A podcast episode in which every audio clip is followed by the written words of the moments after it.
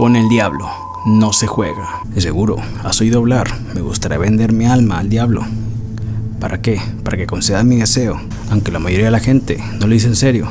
Hay un pequeño grupo de personas que sí lo hacen y con resultados fatales. Hablo de casos donde los que lo hacen, el pacto se arrepienten en la última hora, lo que le resulta peor.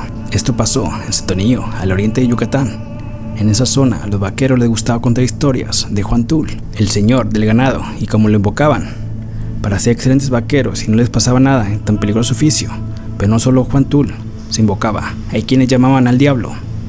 Pero sí, en un rancho Santonillo, un vaquero y el dueño querían saber si era verdad, si existía el diablo, y preguntaron cómo podían invocarlo y verlo. Le dijeron que fueran al centro del corral del ganado por nueve noches a las doce de la noche, y así podrían verlo y hablar con él.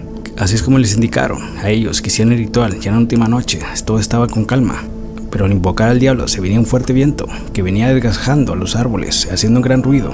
Junto a eso, también se oía, venía un caballo a todo galope. Empezaron a buscar alrededor y vieron un caballo con fuego en las patas, el cual se paró frente de ellos. Era un corcel negro, con su jinete vestido del mismo color.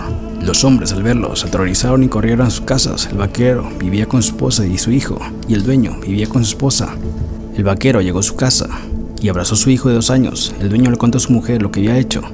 Al otro día, el vaquero y su hijo tenían mucha fiebre, al igual que el dueño del rancho. Pasó una semana y siguen igual, hasta que le dijeron al cura del pueblo lo que habían hecho.